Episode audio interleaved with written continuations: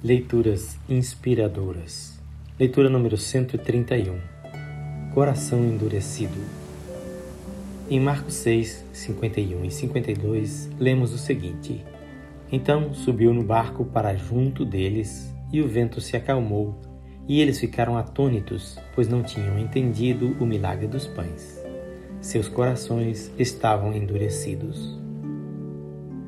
Os discípulos ficaram atônitos ou seja, espantados, maravilhados, ao verem Jesus andando sobre o mar, porque não haviam compreendido o milagre dos pães.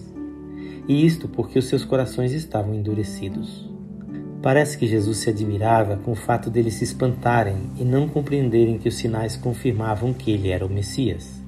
Se eles tivessem entendido o milagre dos pães, não estranhariam que Jesus pudesse andar sobre as águas. Devemos admirar as obras de Deus mas não estranhar que ele as possa fazer. É o coração endurecido que nos leva a estranhar a ação de Deus. Muitas vezes, com o coração endurecido, não compreendemos os milagres que Deus opera a cada dia, a começar do milagre da vida, e por isso não esperamos coisas maiores. Em Isaías 64:4 lemos que desde os tempos antigos ninguém ouviu, nenhum ouvido percebeu e olho nenhum viu outro Deus além de ti que trabalha para aqueles que nele esperam.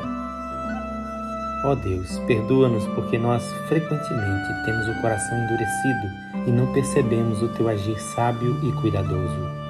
Ajuda-nos a ver como natural a tua ação sobrenatural e assim honrar-te com a nossa confiança.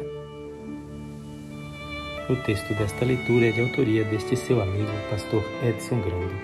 Que o Senhor Jesus abençoe a sua vida e que o seu coração seja pronto a compreender os milagres de Deus.